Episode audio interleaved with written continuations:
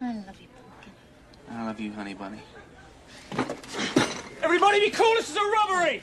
Any of you fucking pricks move! And I'll execute every motherfucking last one of you!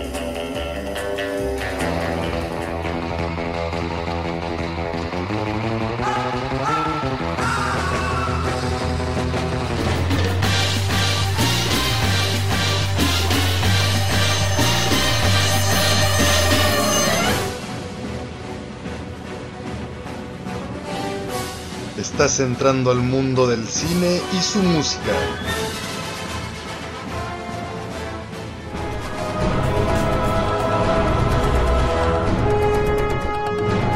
Cine en partituras.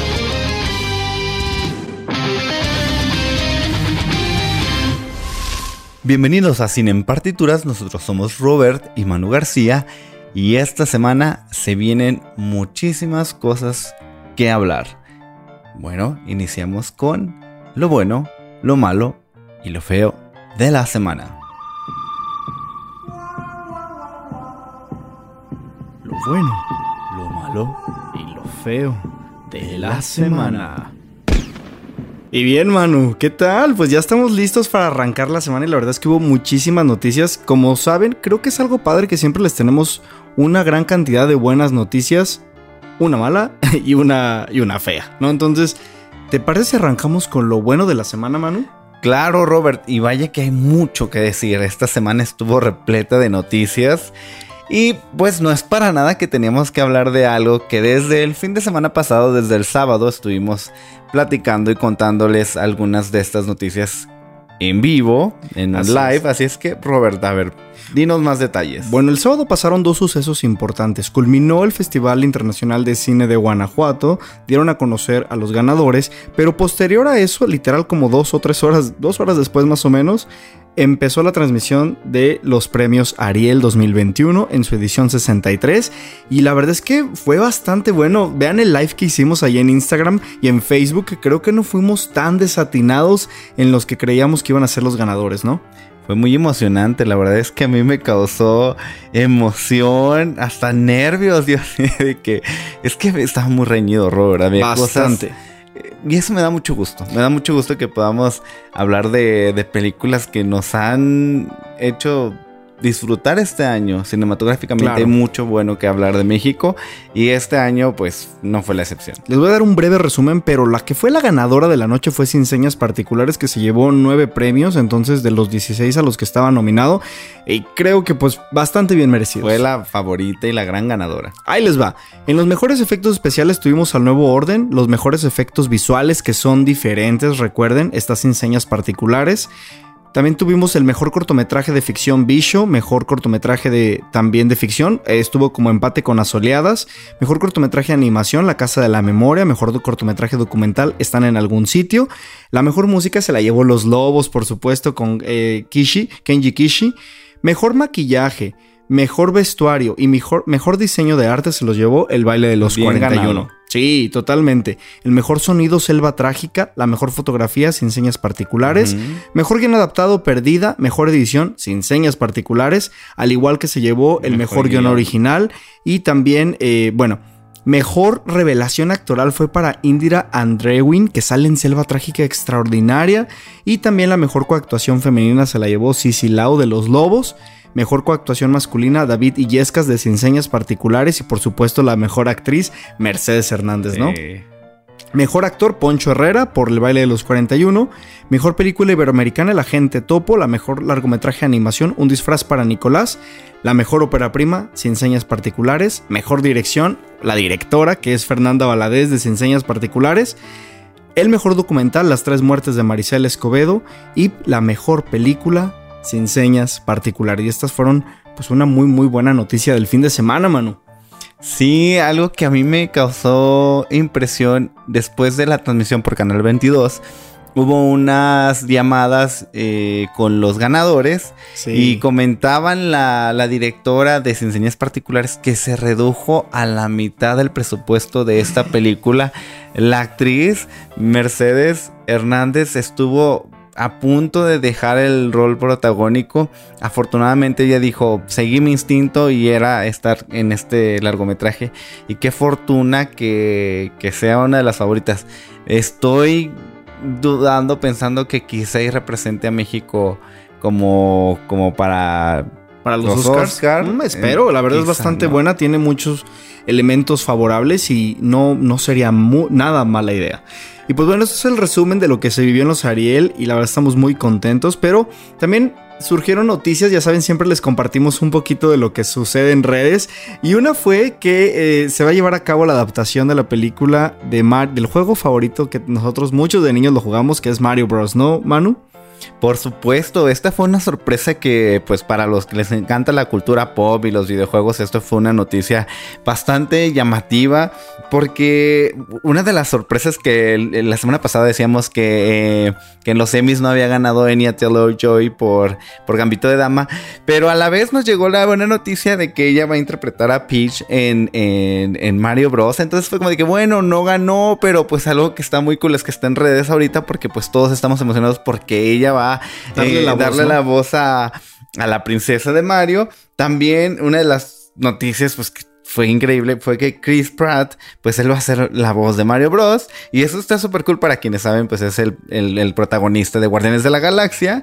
Jack Black va a estar de, del Bowser. Bowser. Bowser, ajá. Eh, y pues bueno, de Luigi tenemos a Charlie Day, a Seth Rogen de Donkey Kong, que también es un eh, actor de comedia bastante conocido. Y finalmente, como Longuito Toad, está Keegan Michael Key. Y entonces creo que el, cast está súper cool. Eh, me muero de ganas por saber qué más detalles van a, van a ir saliendo poco a poco. Sabemos que esto solamente es una primera, un primer vistazo a lo que se viene. Esto pues no va a ser algo de meses, sino de quizá en un año, dos años vemos resultados. Pero qué increíble noticia, la verdad. Y bueno, lo tenemos que platicar aquí en en partituras. Otra muy buena noticia es que este fin de semana inicia el Festival Internacional de Cine de Guadalajara en su edición 36. Y pues, ¿qué creen chicos? Cine en partituras va a estar toda la semana cubriendo y viendo las películas que están en competencia para el premio Mezcal, que es el premio de los más importantes para este festival. Exacto. Y pues, yo estoy ansioso, Manu. Vamos a ver bastante películas, más de 15 películas nos vamos a aventar. Va a estar un poco maratónico y un tanto loco, pero pero ya les contaremos de que, cómo nos va en el festival. Y por supuesto, ya tenemos nuestros boletos para la gala de Poderoso Victoria. Que estoy muy, muy ansioso de ya de ver esta película, te lo juro. Sí, hay grandes expectativas de esta producción hecha en Jalisco. Por supuesto, les reiteramos que nuestro gran querido amigo Rollero eh, está pues más que emocionado. Nosotros queremos estar ahí con él y con todo el cast para, para darles mucha información sobre las reacciones, sobre todo de, esta premier mundial. Rollero interpreta el personaje del Sinaloa, así es que pues vamos a ir a echarle porras a Rollero. Y otra de las buenas noticias, Manu, ¿cuál fue? Bueno, yo estoy que mm, es súper emocionado porque ya, como tradicionalmente el Tour de Cine francés se, llegaba, se llevaba a cabo los, los meses en septiembre, ¿no? Vaya, en septiembre y ya después a lo largo del año las producciones se iban eh, agendando cada viernes, cada mes, ¿no? En esta ocasión, por primera vez, el festival va a ser, el Tour de Cine francés, perdón, va a estar el mes de octubre. Y estoy que me muero de emoción porque pues en un mes vamos a estar cubriendo las películas. Por lo regular son siete producciones las que forman parte de este festival. Además de que pues así como teloneros a las películas tenemos cortometrajes mexicanos que han sido premiados. Entonces el mes que entra vamos a tener noticias sobre estos cortometrajes y también sobre estos siete largometrajes que vienen a, encantarnos y a enamorarnos una vez más sobre guiones y producciones hechas en francés. Pues tenemos mucho cine que ver, Manu. Pero ahora platícanos la mala noticia de la semana. Pues la mala noticia es que quienes son amantes o que conocen el mundo de Marvel y sobre todo los Guardianes de la Galaxia, se dijo hace algunas semanas que Drax, el personaje que vemos en Guardianes de la Galaxia, que ya no estaría eh, o daría fin en, en, la tercera entrega, que esta se va a filmar de noviembre a abril. O sea, ¿te refieres a que ya el personaje ya no va a ser en el universo de la OMC? ¿Por qué? Pues es que no sabemos si sea realidad o no, pero es que el actor que, que interpreta este ex luchador o luchador de la WWE, comentó en redes y comentó también en una entrevista que pues que ya no que iba a ser su despedida en Guardianes de la O sea, su personaje va a morir o qué? No lo dijo explícitamente. Ah. Entonces eso es lo malo porque no sabemos si va... Primero dijo que era el final y los fans dieron por sentado que era pues que se iba a morir. Pero después eh, James Gunn, el director, reposteó el, o, eh, comentó el Twitter que hizo este actor. Y dijo, bueno, según la información del actor fue que, ah, es que como ya va a cumplir 54 años, que ya se siente como que ya no es tanto por el personaje, sino por la edad y porque ya no quiere tener como este compromiso de estar entrenándose físicamente. Entonces ya no sabemos si realmente es porque se sea, si le va a pasar algo al personaje Ah. o si el actor está diciéndole adiós a las producciones. Pero bueno, eso fue lo malo de la semana. Y ya para cerrar les voy a platicar lo feo que es la película de Cenicienta, la nueva adaptación, que ay, la verdad es que no la vean. Es una película que no creo que quieran perder su tiempo. Tal vez a las niñas chiquitas les guste, pero aquí sale Camila Cabello, pero trataron de ser un poquito como de, ay, vamos a, a recrear la época. Pero nada que ver, o sea, los personajes totalmente fuera de época, los bailes, el maquillaje, todo está fuera de época, entonces no es nada congruente y la verdad es que qué tristeza que tengan que recurrir a un a, pues a un personaje que ya conocemos de hace mucho tiempo para tratarlo de hacer innovador entre comillas. Sí, algo triste es que mucho se ha comentado sobre la actuación de Camila Cabello. Es muy lamentable que una, una chica que tiene mucho talento, que, que canta super cool, desafortunadamente le estén lloviendo críticas negativas sobre su actuación. Habrá que esperar si más adelante, pues, nos sorprende otra historia de Cenicienta, que creo que ya son demasiadas. Ay, no, ya. Pero qué triste que la última entrega de Cenicienta haya sido esta y que se quede como en la historia que pues fue la peor. Tan mala, tomatazos. Y bueno, esto fue lo bueno, lo malo y lo, feo, de la semana.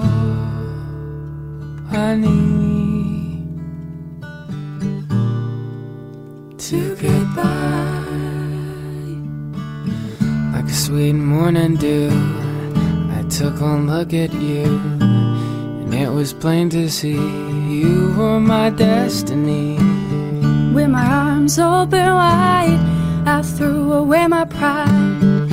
I'll sacrifice for you, dedicate my life to you. I will go where you lead, always there in time of need. And when I lose my will, you'll be there to push me up the hill. There's no, no looking back for us. We got love, sure enough, that's enough. You're all, all that I need to get by. Like an eagle protects his nest. For you, I'll do my best. Stand by like a tree.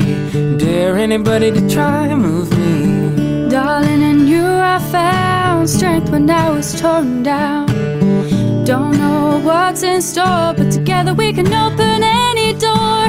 Just to do what's good for you, inspire you a little higher. I know you can make a man out of a soul that didn't have a goal, cause we, we got the right foundation. And with love and determination, you're all, all that I want to strive for and do a little more. You're all, all the joys under the sun wrapped in one. You're all, all that I need.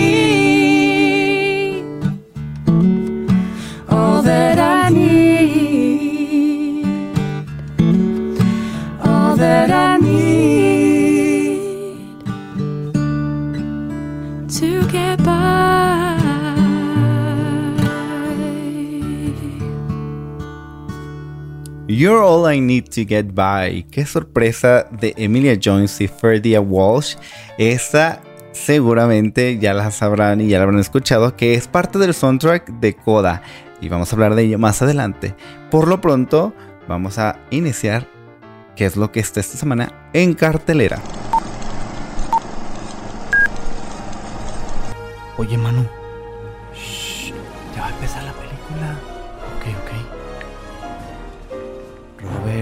Celular. Perdón, perdón.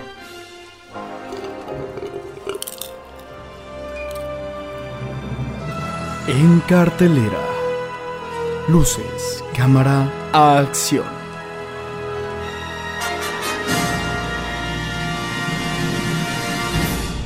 Pues una vez más, Robert, vamos a platicar qué es lo que podemos ir a ver en cartelera esta semana. Sin antes de hablar de tal cual qué es lo que está en la pantalla grande, les queremos dejar algunas recomendaciones. En Cinepolis Click ya pueden ver el documental del Gran Salto. Hace algunas semanas estuvimos hablando con el director y con el compositor, así es que ya la pueden ver desde la comodidad de su casa.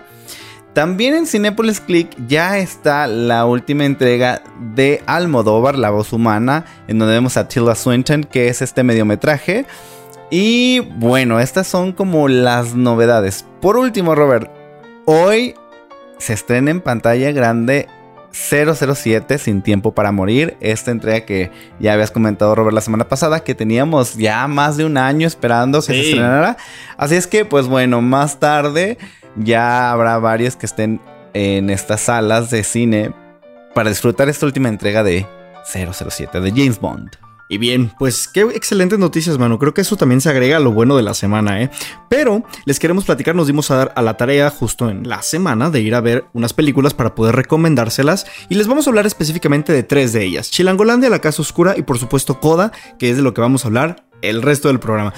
Chilangolandia, una gran sorpresa, Manu. La verdad es que es una comedia mexicana bastante simpática, con una propuesta diferente. Yo la verdad iba con cero expectativa, dije, ay, a ver, porque lo dijimos en el programa pasado de, bueno, vamos a ver qué tal. Eh, me llamó la atención de que fuera una producción independiente y la verdad es que me lleva un buen sabor de boca. Tal, hay errores, hay errores en el guion, tal vez hay cierta inconsistencia en los personajes, no están del todo desarrollados, todo ocurre en un día y también hay algunos errores visuales que seguro los van a notar, sobre todo en una secuencia donde Liliana Rega va corriendo, se le ven las manos amarradas, después no, y yo luego luego lo noté y dije, oh, oh, pero dije, ok, a pesar de todas esas inconsistencias en la película, la verdad es que es bastante disfrutable, tiene un ritmo muy, muy movido. Eh, tiene personajes como entrañables. Probablemente la gente de Ciudad de México va a decir, no, yo no me identifico con ese estereotipo de chilango. Probablemente. Pero independientemente a eso, o quitando el tema de lado, la verdad es que la película pues es entretenida, ¿no? Logra su cometido de que te hace reír. Es una comedia ligera, es bastante agradable.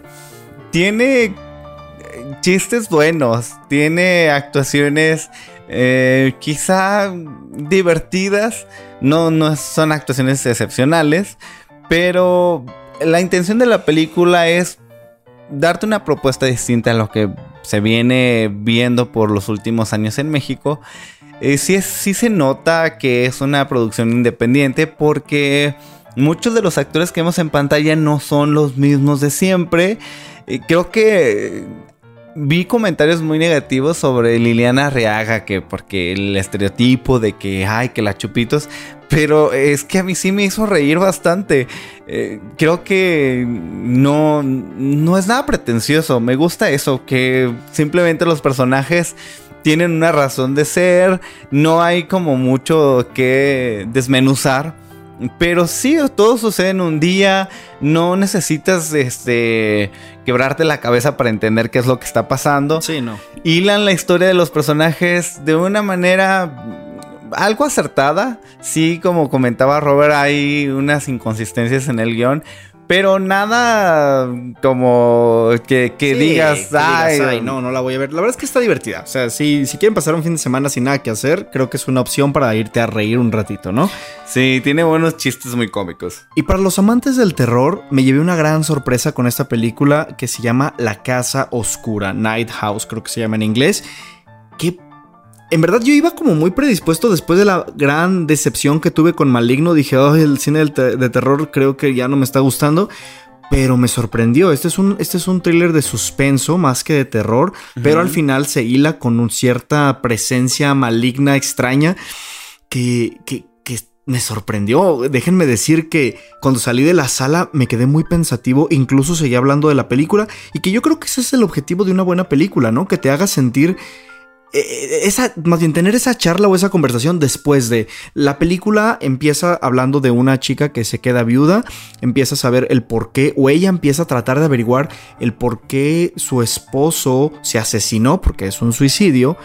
Ella cree que le fue infiel y empiezan a desmenuzar la historia y de repente tiene como dos giros la historia bastante interesantes que no te los esperas y me gustó mucho Manu, no sé tú qué opinas.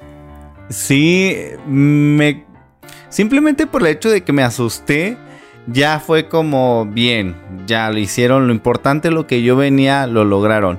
En segunda, creo que mm, sí tiene muy bien jugado sus, sus movimientos, sus planos. Eh, las actuaciones están bien. Creo que el conjunto, todo como, como una unidad, es muy buena. Me gusta mucho cómo juega con estos tonos rojos. Eh, que hay ahí de repente un peso dramático de la, de la luna o de... Pues hay dos lunas, ahí no les quiero dar más información. Sí me pareció un poco lenta al principio, pero vale la pena. Vale la pena esperar. Eh, aquí lo, lo bueno, lo rescatable es que muchas historias sobre casas como embrujadas o casas que tienen historia eh, no sorprenden. En esta me gustó porque creo que el planteamiento o el misticismo que le presentan a la casa está bien logrado. Sí, te genera tensión conocer más de qué es lo que está pasando en esta casa. Y, y eso lo hace como bueno, porque todos decimos eso, pues yo tengo una casa y yo puedo estar solo en una casa y, me puede pasar, Exacto. Entonces, sí, sí tiene, sí, yo creo que es un más vayan a verla que un no la vean. Sí, véanla. Este, sí les va a gustar sí les va a gustar. Es una película que, que sí vale la pena. Aparte, la actuación, como tú lo dices, de Rebecca Hall es buenísima. Ella la vimos, por ejemplo, en Iron Man 3. y, aquí me gustó mucho el, protagónico que le dieron bastante bien. De repente parece como desquiciada, como rara, como dices, ay, hasta, hasta tú te sientes como un poco mal por ella y es extraño, pero, pero sí, bien. Y, por cierto, hablando de personajes, también algo que me gustó de la historia es que aquí dudaba de todo el mundo, ¿no? Dudaba de todos los personajes de que, que aquí qué va a pasar, quién es el responsable, quién es el que está detrás de todo de todo este acertijo y eso me, gustó porque sé yo, me, hizo pensar y dudar de todos los personajes y cuando te, das cuenta de qué es lo que realmente está pasando, dices, órale, no, no me esperaba que, que sucediera algo así.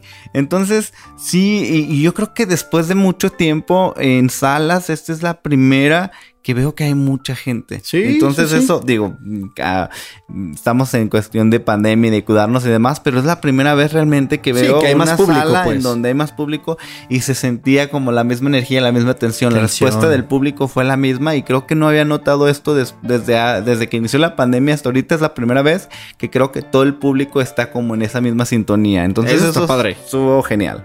Y por supuesto la otra película que les queremos hablar es de lo que vamos a hablar el resto del programa, que es Coda, está dirigida por Sean Heather, que es la película eh, anglo adaptada de la familia Belliec francesa. Entonces, fíjense, esto estuvo interesante, está interesante la película. Coda habla de la historia de una chica que vive con padres que son eh, sordos. Sí, entonces tiene a su papá, su mamá que se dedican a la, pesca, es, el negocio familiar, pero ella realmente tiene todo el tiempo que estarles ayudando porque es la intérprete, ¿no? Pero uno de sus sueños y algo de sus, sus, pasiones es la música, le gusta cantar. Y entonces aquí entra la controversia como de, oye, ¿cómo vas a cantar si tienes una familia sorda? Si es como un poquito cruel, ¿no? Y duro. Pero la verdad es que está bastante bien. Aquí vemos, ya lo habíamos hablado, Eugenio Derbez, que interpreta el personaje del maestro, quien impulsa a la protagonista a que ella busque su sueño, que es cantar, ¿no? En términos generales, creo que la película a mí me parece bien. ¿Sí? Creo que está bien, o sea, está bonita, está bien hecha, está sentimental, está como para verlo un fin de semana. Eh, mm, tampoco es compleja, es disfrutable. No sé, Manu, ¿tú qué opinas? Creo que para jóvenes para, sí, me imagino como a chavos de prepa, como que están en este mood de, conocerse, de descubrir qué es lo que realmente les apasiona. Es una buena historia, sí es ligera, sí tiene sus tintes, este, de que de repente te quiere sacar la lagrimita. Y honestamente en mi, en mi caso no, no, creo que si yo no lo hubiera visto no hubiera pasado nada. Eh, tenía más expectativas, la verdad. Pero, pero sí, sí, yo creo que sí tiene que ver mucho esta cuestión de, de adaptación. Sí, es, sí es un buen logro, está bien Está lograda. bien lograda. Yo sigo queriendo más a la familia Belé. Definitivamente, la música en la película francesa es mucho mejor. Pero bueno, ahorita hablaremos de eso en el soundtrack de la semana. Por lo pronto los dejamos escuchando esta canción que es eh, I've Got the Music in Me de la película Coda.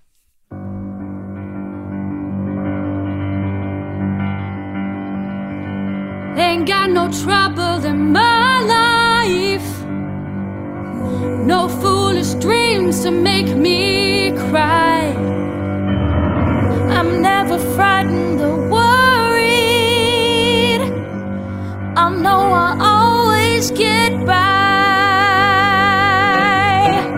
I heat up, I cool down. When something gets in my way,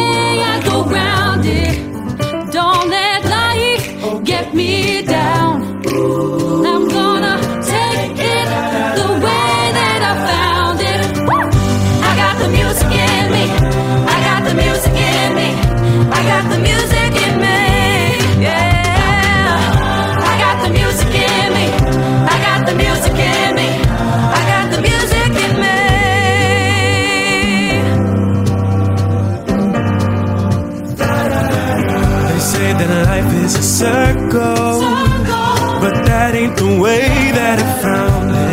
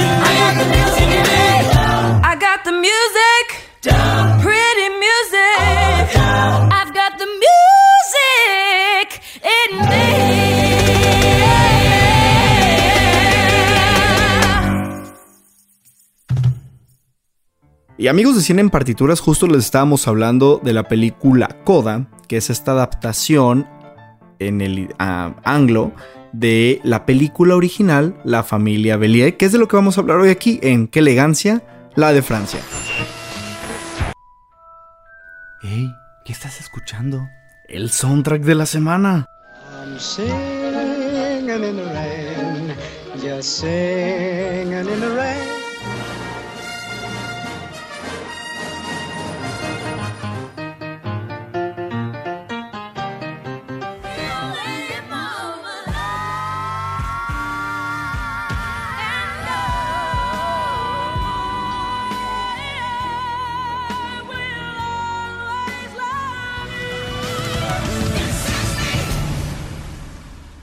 Bueno, pues como yo mencioné en el bloque anterior, es verdad que la película de Coda es, es agradable, eh, tiene sus buenas puntadas, tiene buenas actuaciones, pero es como cuando dices, pudo haber sido mejor, ¿no?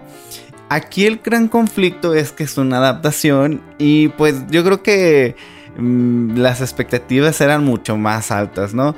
Como mencionaba Robert, en el 2014 se estrenó La familia Bellier. Esta es una película francesa en donde vemos la historia de, de una chica que tiene que eh, enfrentar una realidad y es hacia dónde quiere que su vida siga, ¿no? Que es lo que, una gran decisión, es decir, sigo mis sueños o sigo apoyando a mis padres, a mi familia para que para que pues siga estando como todo en orden, ¿no? Este miedo a, dar como libertad o también seguir ahí presente para que las cosas salgan a flote, ¿no?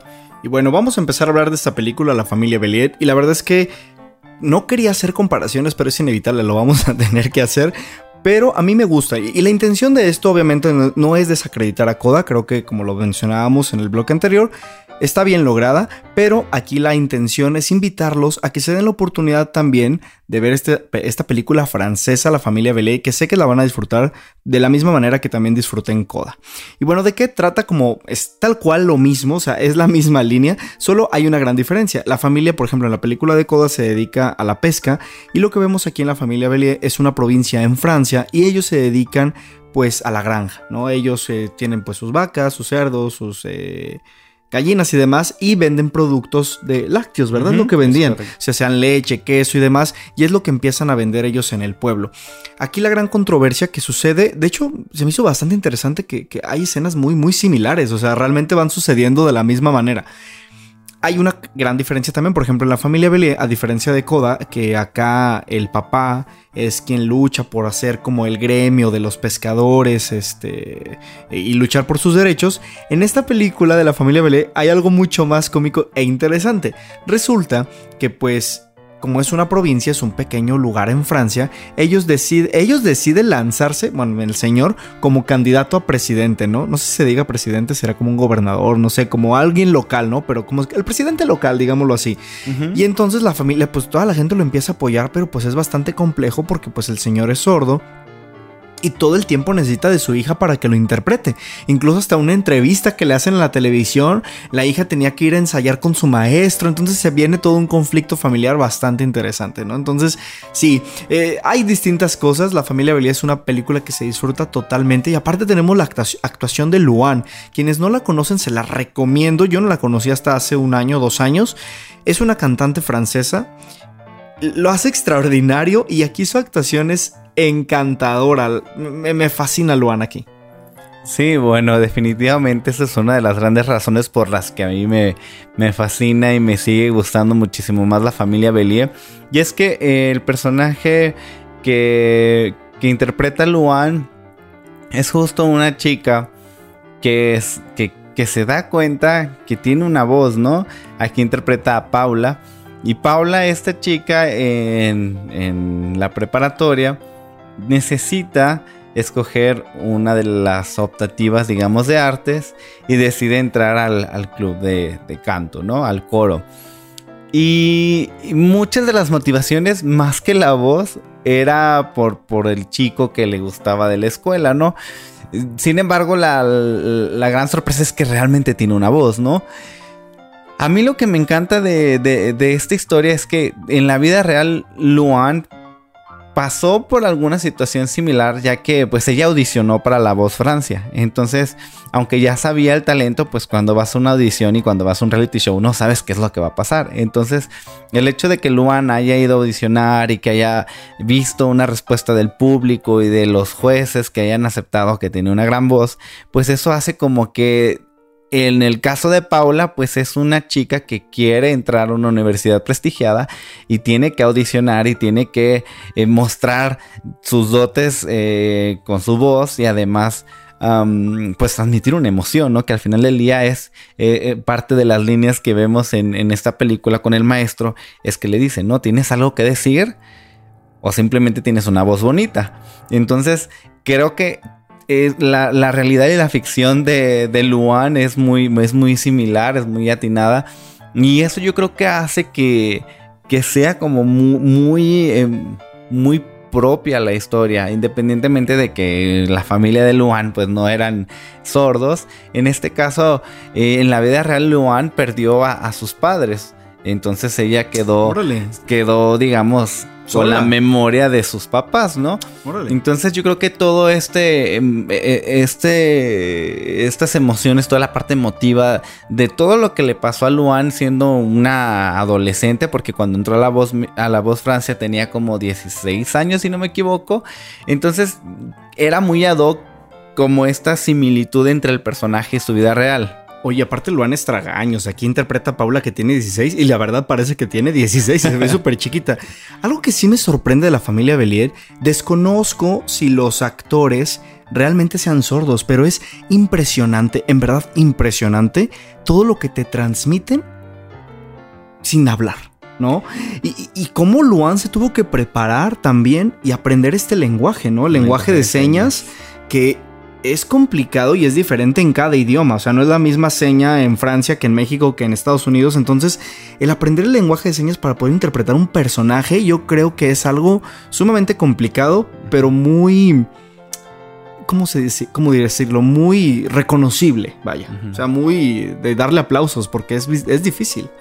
Sí, de hecho, sí hay en los créditos, hay, un, se- hay un- una leyenda, un comentario de que, de que las personas que actuaron sí, sí son este sordomudos. Mm. Y sí mencionan cuál es la asociación o sí mencionan quiénes son como parte de, de la película, si tiene como la mención al final de, de, de- los que estuvieron detrás de, ¿no? Entonces eso lo hace todavía más... Imagínate al director Eric, ¿cómo se apellida? Eric Lar- Lartigau. Lartigo. Oh, Lartigo.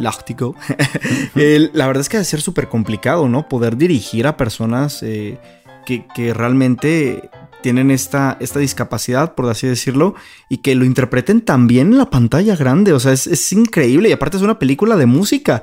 Es, a mí me, me- me voló la cabeza eso y creo que es una, una muy buena propuesta. Es una película llena de corazón, con mucho encanto y sobre todo el mensaje que te da es decir, que dice, pues lucha por lo que tú quieres, lucha por lo que te mueve, tu pasión. Ese es el mensaje principal de la película y lo plasma de una manera extraordinaria y de cómo los papás también tienen que aprender a dejar ir a sus hijos, ¿no? Eso es sumamente, eh, pues, doloroso tal vez para los padres de familia, pero es un mensaje muy lindo. La verdad es que es increíble. Aquí yo quiero mencionar algo, Robert, justo que mencionas lo, grande de- del mensaje de esta primera entrega, ¿no? Antes de- del remake eh, anglo.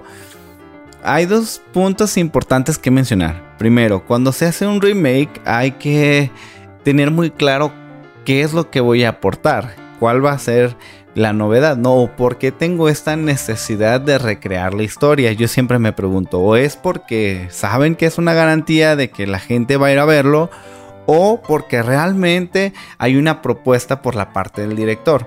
O más aún, en este caso que estamos hablando de música, ¿cómo voy a mejorarlo? Porque no vas a... El, gran miedo o el gran reto de hacer un remake es que haya algo nuevo que aportar, que haya una que tenga mucho más fuerza y que si ya esta película había cruzado fronteras, la familia Bellier, entonces cómo ahora con Apple TV, que es el- la, la plataforma de streaming en donde está Coda, eh, por lo menos en Estados Unidos, aquí en México está en, en- en- en pantallas, Cines. está en cines. Ese es como mi gran, eh, mi gran pero de, de, de Coda que hay que es una propuesta distinta y algo también es las canciones. Como las canciones, para mí en mi caso, que yo no soy francés y que yo no conocía tanto de la cultura francesa en aquel entonces que vi la familia Bellier, a mí me atrapó y yo quería seguir cantando las canciones y yo quería seguir conociendo más detalles de esta película. Y en Coda no me sucedió. Sí. En Coda escuché las canciones y dije, cantan muy bien, tienen buenas voces, está bien hecha, está bien filmada. Sin embargo, mm, no fueron canciones que dijera, la voy a volver a escuchar, la voy a, vol- poner a, a volver a poner y... Espera, es mano. como mi gran... Espera, pero- porque eso lo vamos a hablar ahorita en el siguiente eh, bloque, que Venga, es el venga. soundtrack de la semana. Los dejamos con esta última canción interpretada por Emilia Jones, que es eh, In Both Sides Now, se llama creo que la canción. Entonces, si no ahorita les digo, espérenme. Bueno, vamos a escucharla y regresamos.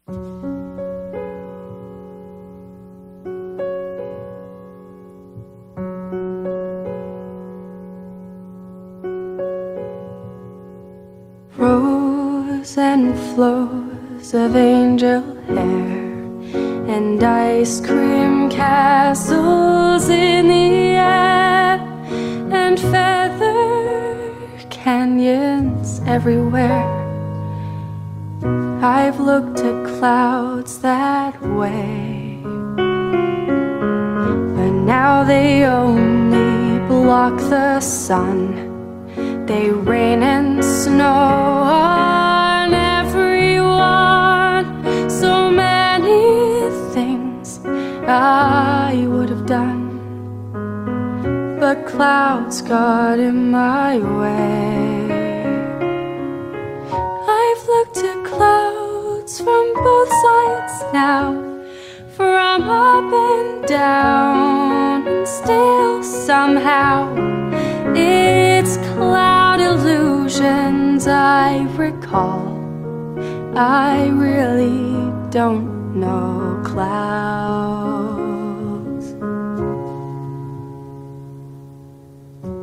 at all.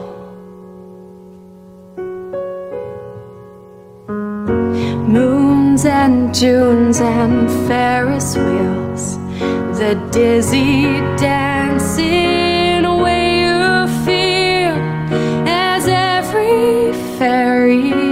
tale comes real. I've looked at love that way, but now it's just another show. You leave 'em laughing when you go, and if you care, don't let 'em know. Don't give yourself away.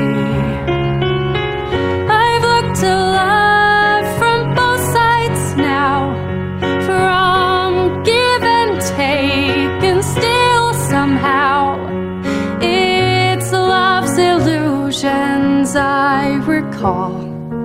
I really don't know love at all. Tears and fears and feeling proud to say I love you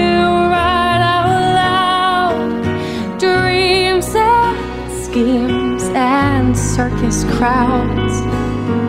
I've looked at a life that way. And now old friends, they're acting strange. They shake their heads, they say I've changed. Well, something's lost, but something's gained in living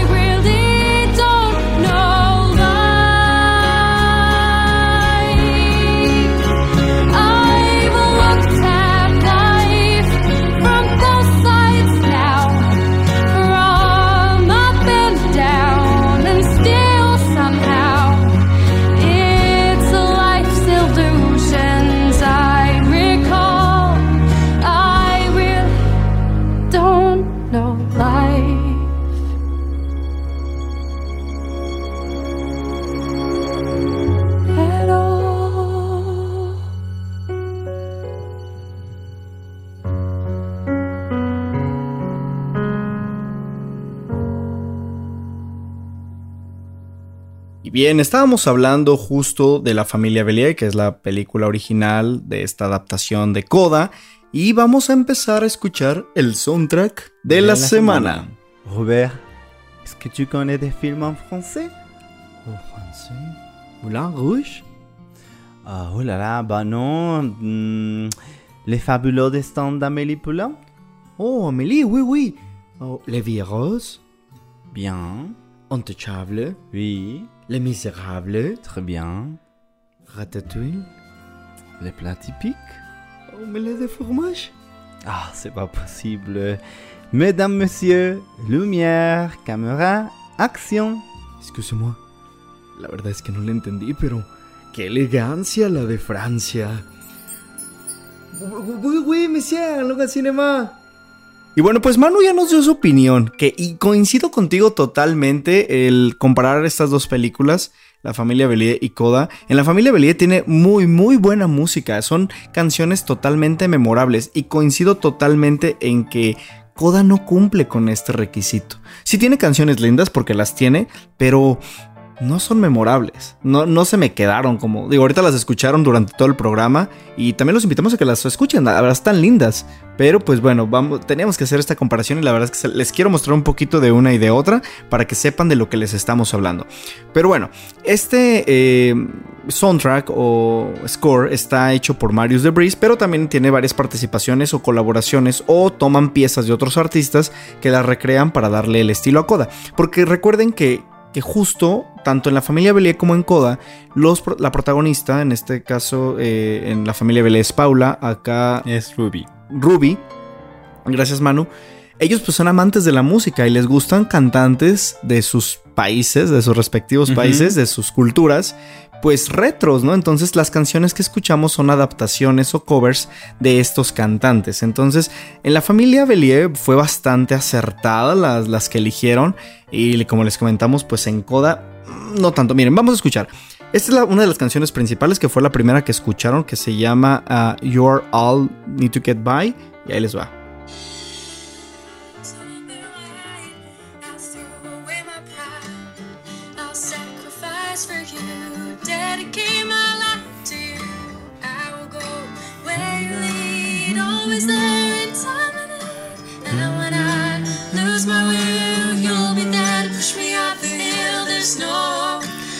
Looking back for us. That's enough. All that I need. Y bueno, esta es la canción de, de You're All That I Need, de, que sale en la familia, perdón, la familia Belé, en Coda. Y por otra parte, la de la familia Belé, ¿cómo se llama, Manu? Acuérdate, es Enchanté, Es ¿verdad? La verdad es que es súper diferente, a mí me gusta bastante, les voy a poner un pedacito, escúchenla.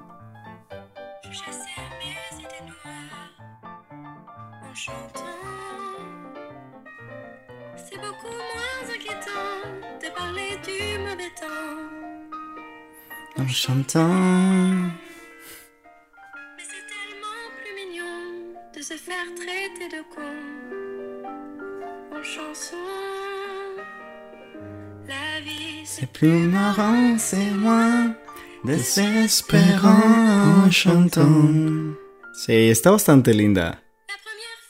Y bueno, es una probadita de. de lo que vamos a escuchar en la familia Bellier, ¿no? Y esa es una de las, de las canciones. A mí me gusta más. En este caso le voy a dar manita arriba a la familia Bellier. Me gusta mucho más la de Enchanté. Entonces, sí. mm, eh, Lo siento, Coda. Pero bueno, Coda tiene el resto del soundtrack que está bastante lindo. O sea, la- las piezas como tal me gustan. De Marius de Vries, que es el compositor. Bastante rescatables, me gustaron mucho. Hay otra, creo que aquí me gusta un poquito más la de Coda. Vamos a escuchar. Sí, que sí, sí, es de la, acuerdo. esta es la versión de Coda en el momento del performance, cuando pues todos los niños del coro cantan, ¿no? Ahí les va. Que ya la escucharon ahorita en- en- en el corte.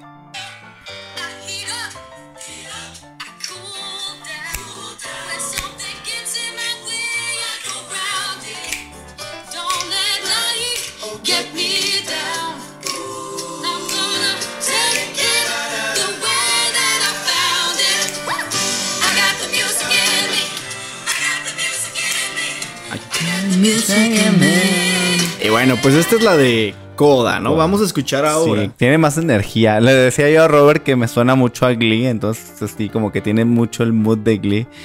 Se... La verdad ahí sí tiene mucha más energía. Y eso está padre. Vamos ahora con la de la familia Belé.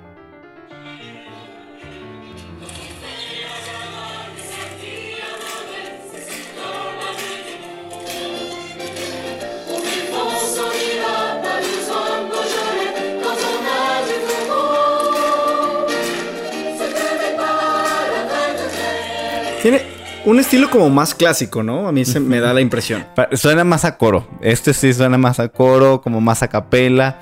El de acá de Coda sí suena más a, a una canción de radio, como con todo el, mood de Glee, como decía.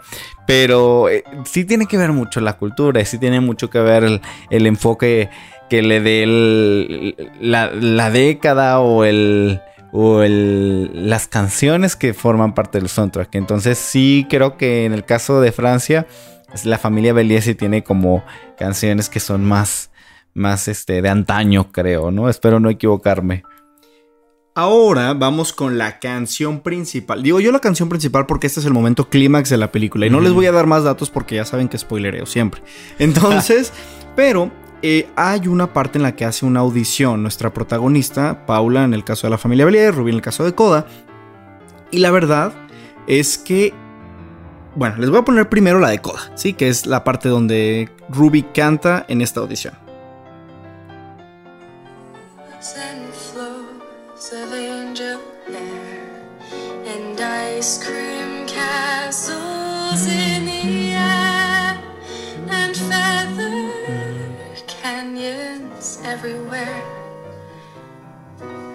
Looked at clouds that way, and now they only block the sun. They rain and snow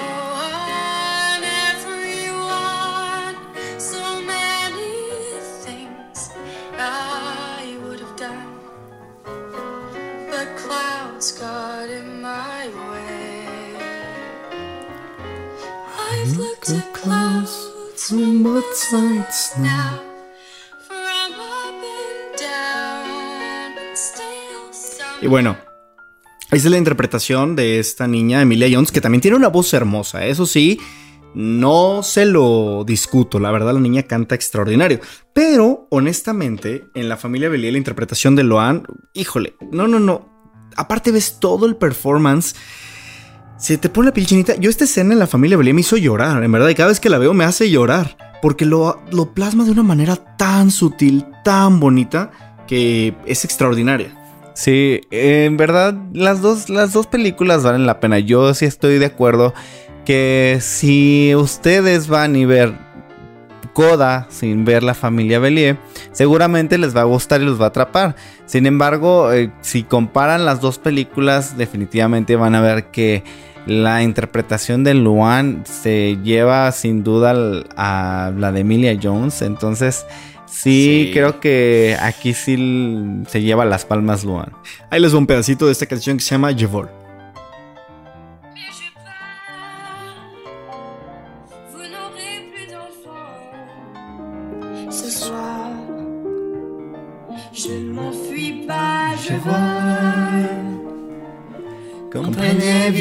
je vole, Sans mais fumer, sans alcool.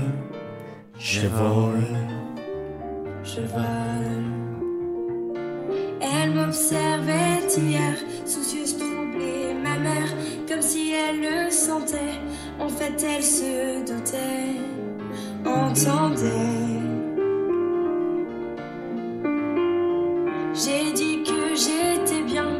Tout à fait l'air serein. Elle a fait comme de rien, et mon père démuni a souri.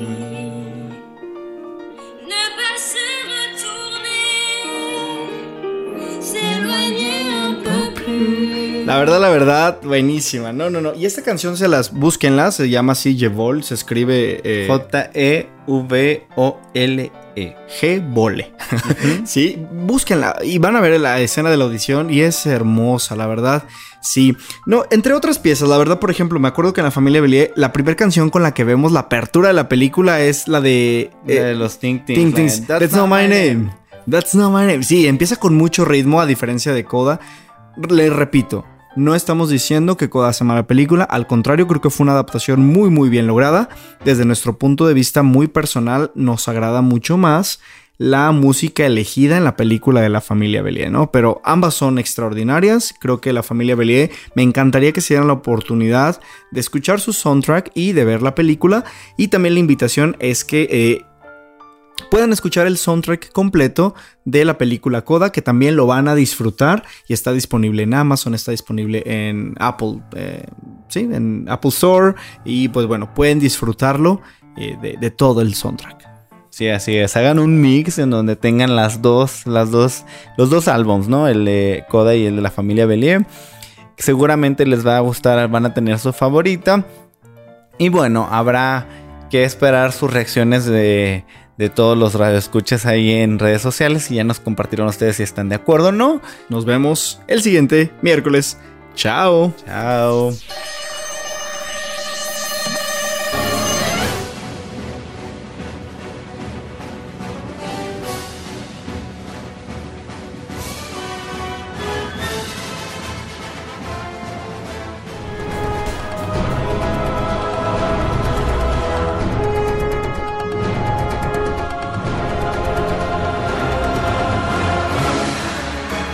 Partituras.